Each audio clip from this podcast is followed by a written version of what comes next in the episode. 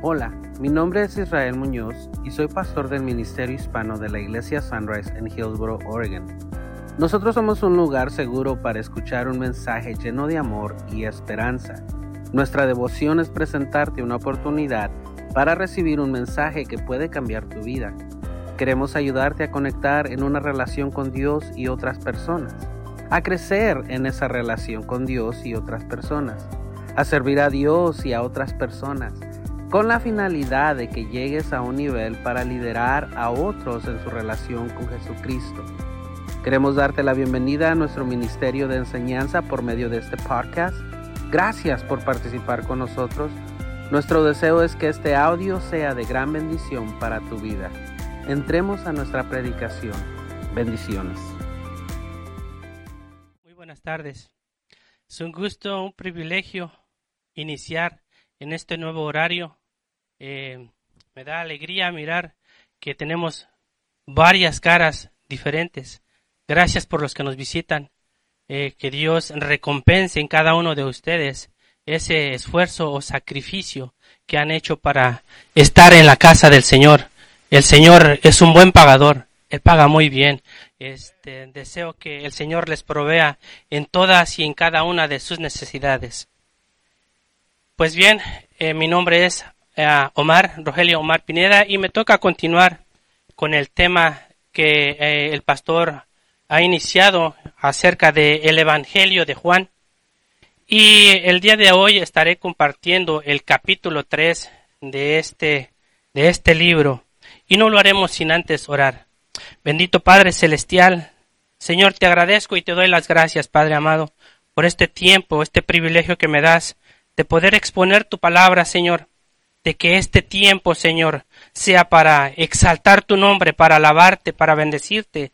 Y sobre todo que por medio de esta palabra, Señor, haya cambios en nuestras vidas, en nuestros corazones, y que podamos entender, Señor, que lo que está escrito en este libro de la sabiduría, en este libro para guiarnos, Señor, Padre, que nos sirva, Señor, para guiar todos los días de nuestra vida que tú nos has dado, Señor, que de antemano ya tienes contados, Señor, los días de nuestra existencia. Señor, te pido que bendigas a todos y a cada uno de los que hoy nos acompañan. Señor, es un gran momento porque es el día que iniciamos una nueva etapa, Señor, en la historia de nuestra iglesia. Y también eh, estamos estrenando un nuevo nombre que se llama Jesús es el camino, ese es el nombre de nuestra congregación.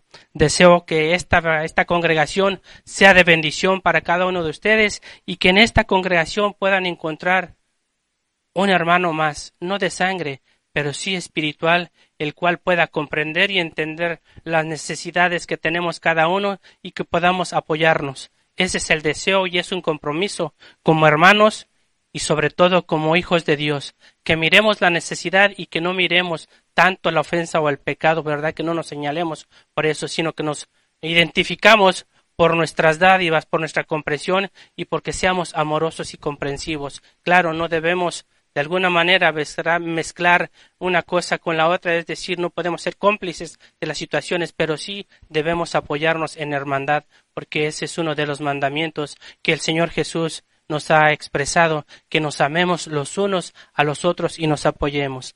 Bien, vamos a comenzar nuestro tema el día de hoy. Padre, gracias. Continuando con la serie del Evangelio de Juan, hoy me, me toca compartir acerca de un diálogo que se, que se encuentra en este libro, en este capítulo 3 de Juan, de, de Juan, y es el diálogo entre Jesús y un hombre de alta relevancia llamado Nicodemo. Nicodemo, un hombre de importancia entre los judíos, fariseo, procedente de una familia adinerada, su nombre proviene del griego que significa victoria del pueblo, no la victoria del pueblo, solamente es victoria del pueblo, para que no entendamos una cosa por la otra y le demos otro título. Maestro de la ley judía y miembro del Cenedrín. El Cenedrín era en, la, era en aquellos tiempos la Corte Suprema de la Ley Judía, cuya misión era administrar justicia, interpretando y aplicando la Torá o la ley sagrada. De hecho, el Senedrín no podía condenar a nadie y llevarlo a muerte. Estaba compuesto por 25 jueces, el mínimo de 25 jueces y un máximo de 70, haciendo alusión a lo que el Señor le dijo a Moisés en el libro de números en el capítulo 11 entre el, versículo 16 y 30, por lo cual él tenía que haber estado eh, en el juicio de nuestro Señor Jesucristo, porque él era uno de los miembros del Senedrín. Y la, la declaración que el Señor le dijo a Moisés fue la siguiente, toma setenta ancianos sabios de entre el pueblo. De esa razón se regía el Sanedrín con este número de, de representantes o de miembros sabios, prudentes, estudiosos, sobre todo practicantes de la ley y que tuvieran una casi excelente reputación, porque el mismo, el mismo pasaje nos va a llevar a entender que Nicodemo era una de esas personas que guardaba con mucho cuidado, con mucha seriedad, su reputación. Inclusive, Nicodemo era una persona admirada y respetada entre los judíos y gozaba de una reputación inmensa. Otra característica que este hombre poseía es que participó en el, en el alzamiento del cuerpo de Jesús en compañía de José de Arimetea, que también fue discípulo de Jesús, también él era miembro, pertenecía al Cenedrín, y lo podemos encontrar en el libro de Juan, el capítulo 19, del versículo 38 al 42.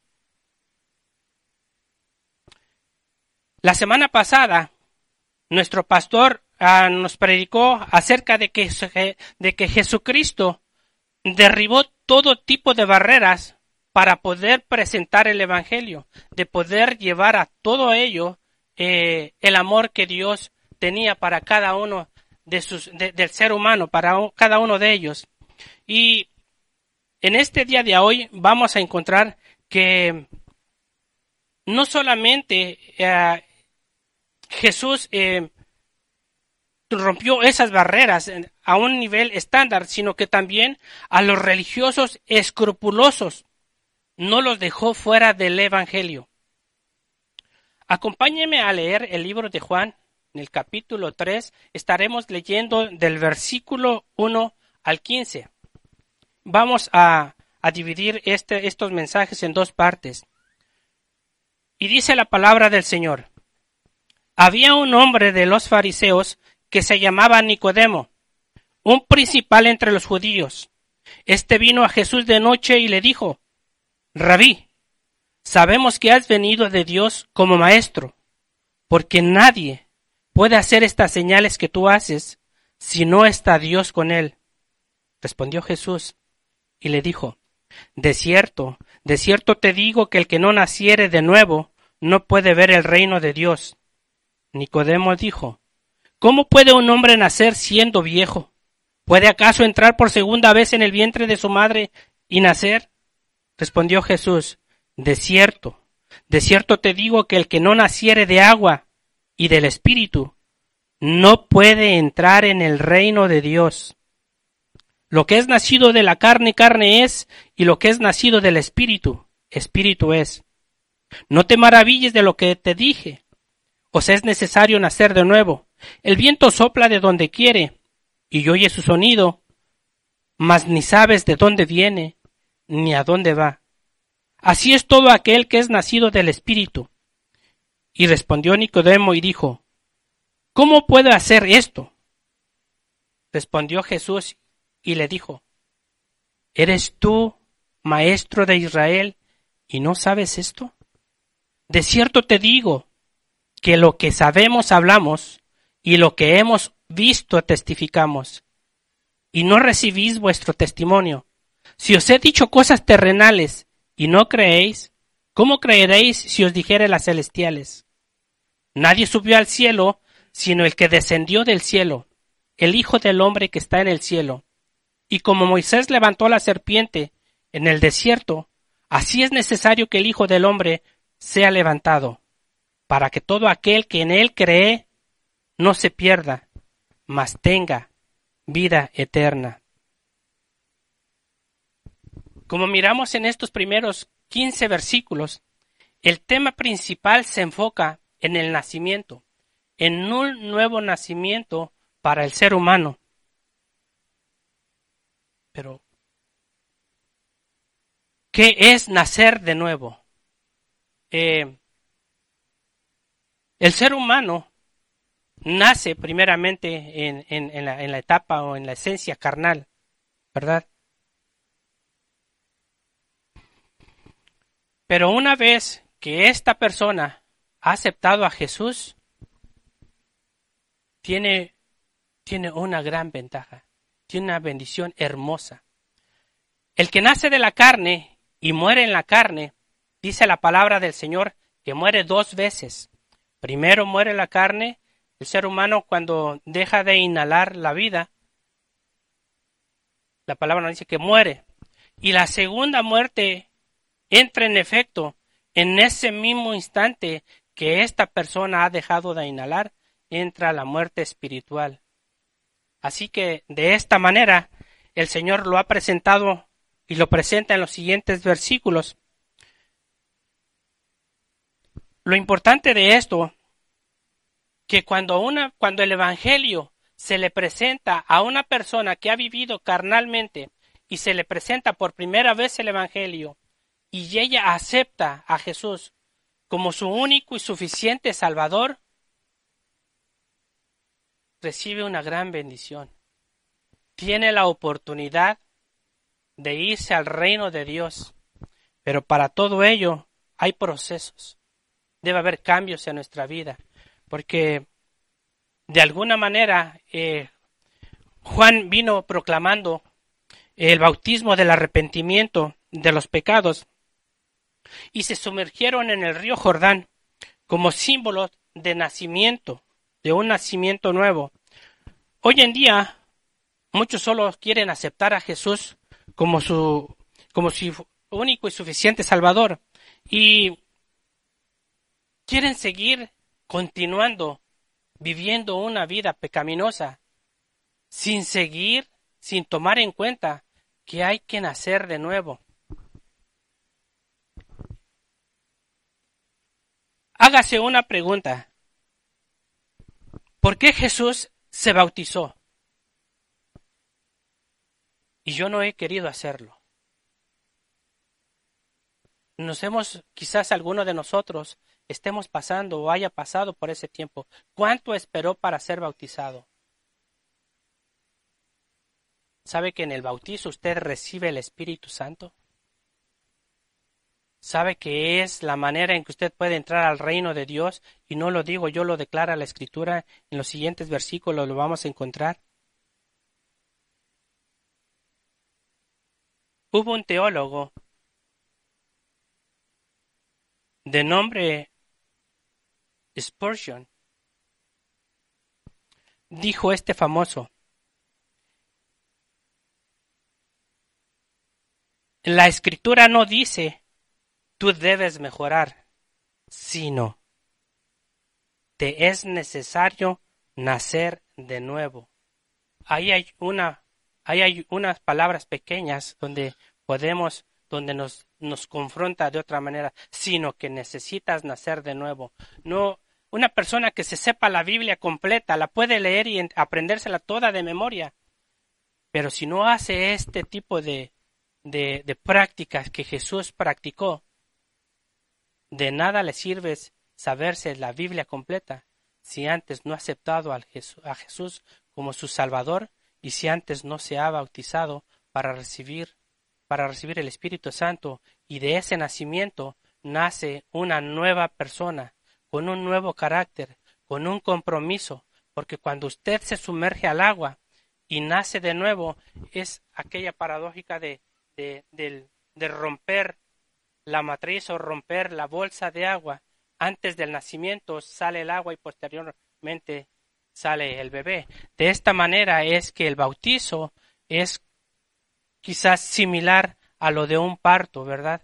El nacer de nuevo tenemos que ser el, bautizo debe ser en, en sumersión, es decir, tenemos que inmergirnos dentro del agua para de ahí, una vez que el ser humano o que la persona que se está bautizando sale al aire o tiene contacto con el aire, es una nueva criatura. Y la palabra de Dios dice que todo aquel que confiesa delante del Señor todos sus pecados, esos pecados van depositados al fondo del mar y nunca más el Señor traerá memoria de sus pecados. Así que yo le, invito en el día de hoy, si usted tiene deseos de bautizarse, si usted quiere ser seguidor del Mesías, de Jesús, usted tiene que tomar ese compromiso. Eh, sigamos leyendo los siguientes pasajes de la conversación con Nicodemo. Dice el capítulo, el, capítulo 3 y el versículo 16. Porque de tal manera amó Dios al mundo que ha dado a su Hijo unigénito para que todo el que en él cree no se pierda, mas tenga vida eterna. Porque no envió Dios a su Hijo al mundo para condenar al mundo, sino para que el mundo sea salvo por él. El que en él cree no es condenado, pero el que no cree ya ha sido condenado, porque no ha creído en el nombre del unigénito Hijo de Dios. Y esta es la condenación, que la luz vino al mundo, y los hombres amaron más las tinieblas que a la luz, porque sus obras eran malas. Porque todo aquel que hace lo malo aborrece la luz, y no viene a la luz para que sus obras sean reprendidas. Mas el que practica la verdad viene a la luz para que sea manifiesto que sus obras son hechas en Dios. Regresando al inicio de, de, nuestro, de nuestro texto, lo que nos llama la atención, lo que me llama la atención es lo que existe en el versículo número 2 de, esta, de, de este pasaje. Dice lo siguiente, Este vino a Jesús de noche y le dijo, Rabí, sabemos que has venido de Dios como maestro, porque nadie puede hacer estas señales que tú haces si no está Dios con él. ¿A qué señales se refería Nicodemo en cuanto a, reconocer que Jesús era diferente por las señales que éste hacía? El libro del profeta Isaías, en el capítulo 35 del versículo 5 y 6 podemos identificar cuáles eran estas señales que el maestro hacía, que nuestro rabino hacía. Isaías, 700 años antes de Jesucristo, alrededor de 700 años antes de Jesucristo, había manifestado esta declaración y él lo hizo en una en un en una manera a futuro, ¿verdad? Lo hizo en un en el, en el verbo futuro. Y lo más lo más hermoso de esto, vamos vamos a, a, a leer lo que dice el libro de Isaías. Recordemos 700 años antes. Dice la palabra del Señor. Entonces los ojos de los ciegos serán abiertos. Dice serán abiertos. Y los oídos de los sordos se abrirán.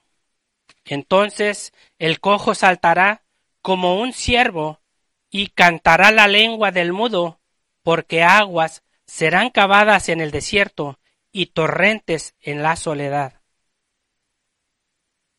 Miremos que estas palabras están puestas a futuro, en el verbo futuro.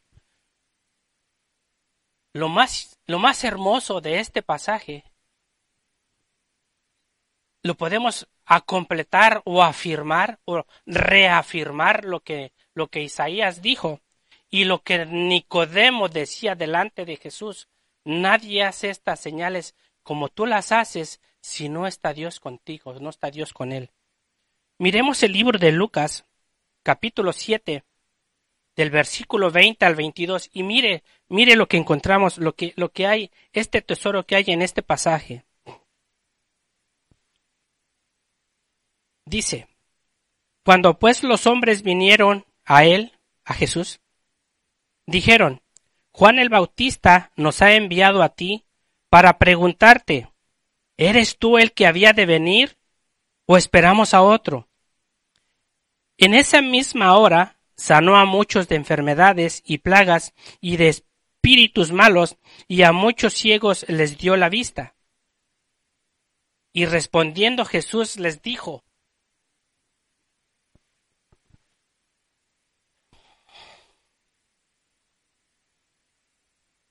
Id, hacer saber a Juan lo que habéis visto y oído.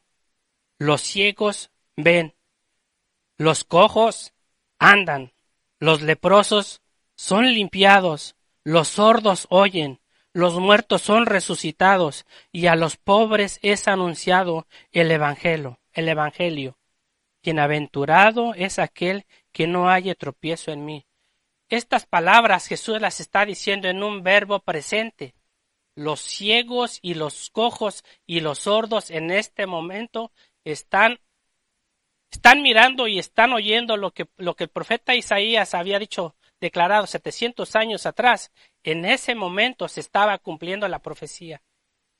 Qué hermoso para este Nicodemo, ¿verdad? De haber compartido con él un tiempo y tomarse él el tiempo de ir y buscarle de noche para poder indagar y declararle qué hombre tan tan especial, ¿verdad?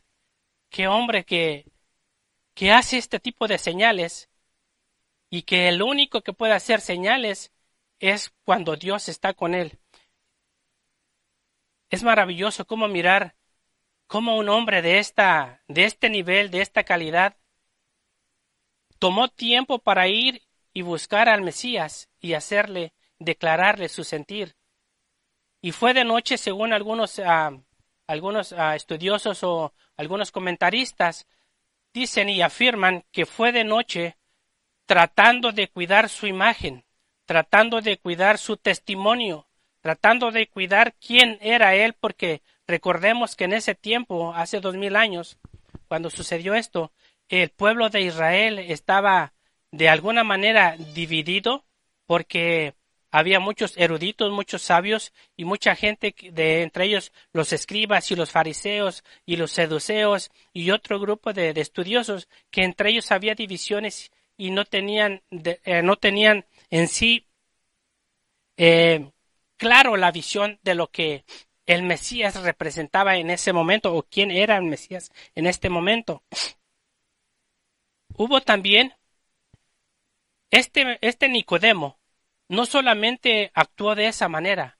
Hace unos años atrás, un judío uh, sefardita de nombre uh, Isaac Kaduri, en el año 2003, por enfermedad, tuvo que parar al hospital.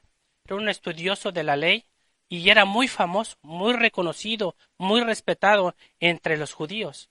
Y este hombre, uh, Isaac Kaduri, Isaac Kaduri, uh, como les decía, entró al hospital enfermo de una enfermedad en los pulmones. Y usted puede encontrar la historia en, en la librería pública, en Wikipedia. Ahí va a estar esta, esta información de él. Que al ingresar al hospital y a él al sentirse enfermo, la historia registra, o los, quienes han dado esta historia, registra que en esa edad, en ese año del 2003, tenía 108 años de edad. Era un hombre muy viejo, muy anciano, y cuentan que su rostro siempre se miraba sonriente. Hacía, hacía halago a ese nombre que llevaba Isaac, ¿verdad? Porque recordemos que Dios le el ángel le dijo a Sara que le llamaría Isaac porque se había reído, ¿verdad? Haciendo alusión a ese, a ese tema. Este hombre de, de, de, 108 años de edad, cuando entró al hospital, dice que pidió un lápiz y un pedazo de papel y empezó a escribir. Eh, el nombre del hijo mayor de él se llamaba, se llama David, y a él se le entregó esta carta. El padre le entregó esta carta a David y le dijo, no la abras hasta después de mi muerte. Entonces, a la gente que conocía a este, a este rabino, pues estaba atento a lo que éste había escrito, cuál era el mensaje que tenía para su pueblo. Hubo estaciones de radio y de televisión eh, interesadas en sacar a luz cuál era el mensaje. Querían ser unos de ellos los primeros en, en anunciar a los judíos qué mensaje había dado este rabino. Y cuando abrieron esta carta, dicen que a su sepelio fueron alrededor de tres mil personas. Cuando abrieron esta carta y empezaron a leerla, no les gustó lo que estaba escrito. Ah, el, el, Rabbi Kaduri había escrito que había tenido un encuentro con el Mesías y que el Mesías le había declarado su nombre. Y cuando abren la carta y encuentran que el nombre era Yeshua Hamashiach, estaba hablando del rabino, del maestro, del cual nosotros hoy predicamos, el cual hace dos mil años padeció por cada uno de nosotros. Y algunas radiodifusoras que estaban interesadas no quisieron proclamar o declarar el nombre que estaba escrito en esta carta, así como Demo se esfumó por la noche, ellos también se esfumaron muy bajito para no contradecir y no hacerle daño al pueblo judío. Una vez más, hace unos años atrás, eh, se dice que Rabbi Kaduri murió a, los 113 años de edad en el 2006, tres años después que ingresó al hospital, y eso lo puede usted encontrar, que no solamente Nicodemo como judío, sino también este otro judío eh, tuvo la revelación de que Jesús es el Mesías, Él es el Salvador, así que tenemos una prueba más contundente de que estamos siguiendo al Rey de Reyes y Señor de Señores, el cual no nos avergonzará jamás. Gloria a Dios. Nicodemo sabía que había venido de Dios. Así lo declaró, pero no sabía que Él era el Hijo de Dios, el Salvador del mundo, y lo tuvo de frente. La historia no nos dice si Nicodemo declaró abiertamente seguidor de Jesús o de igual manera continuó creyendo en Jesús muy silenciosamente. La manera que lo haya sido no nos lleva, no nos debe mucho importar. Lo que nos importa es que es veraz, es verdad, y aquí están la palabra de Dios, que es veraz y es efectiva y es testiga de lo que estamos hablando el día de hoy. Así como Nicodemo fue a ver a Jesús, tomó un tiempo. Creo yo que a muchos de nosotros se nos ha presentado esa oportunidad de conocer de Jesús. Yo no sé si, si te han hablado a ti anteriormente de Jesús y te han presentado el Evangelio, pero así como Jesús le dijo a Nicodemo, es necesario que nazcas de nuevo. Hoy te invito a que tomes esa decisión ese compromiso de nacer de nuevo. ¿Sabe por qué? Porque el nacer de nuevo le da una infinidad de cartas abiertas para que usted las utilice. El nacer de nuevo es una regla de Dios.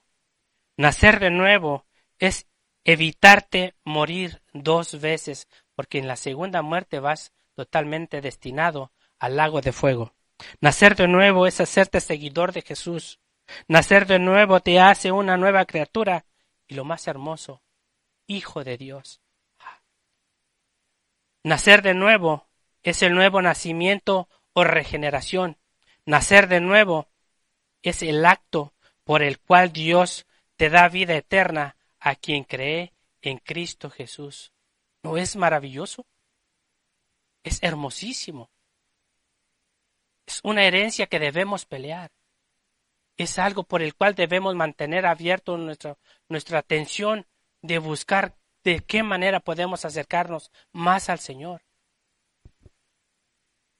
Yo quisiera ayudarte e invitarte, si aún no has aceptado a Jesús como tu único y suficiente Salvador, por medio de una oración.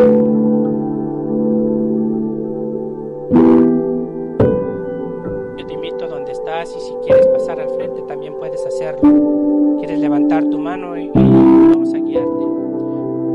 Bendito Padre Celestial, Señor.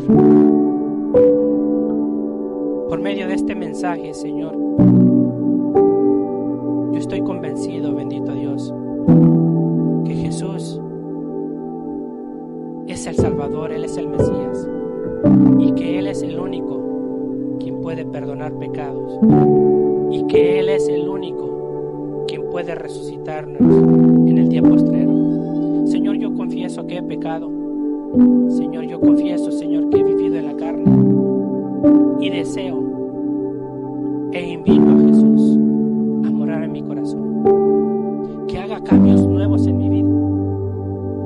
pueda recibir el Espíritu Santo y pueda regocijarme sabiendo y creyendo que Jesús es quien me resucitará en los días postreros y que estaré con Él en la eternidad, en el reino de los cielos. Yo te invito, Cristo de la gloria, que vengas a morar a mi vida, me enseñes el camino y me enseñes cómo,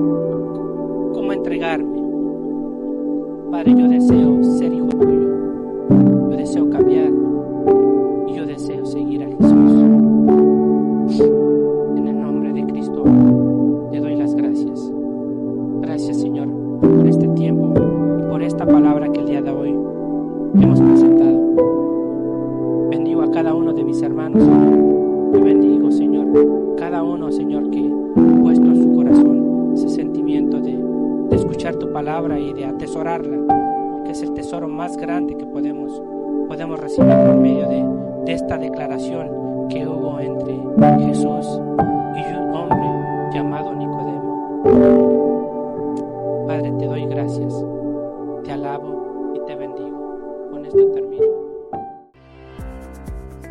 Gracias por haber participado con nosotros escuchando este audio.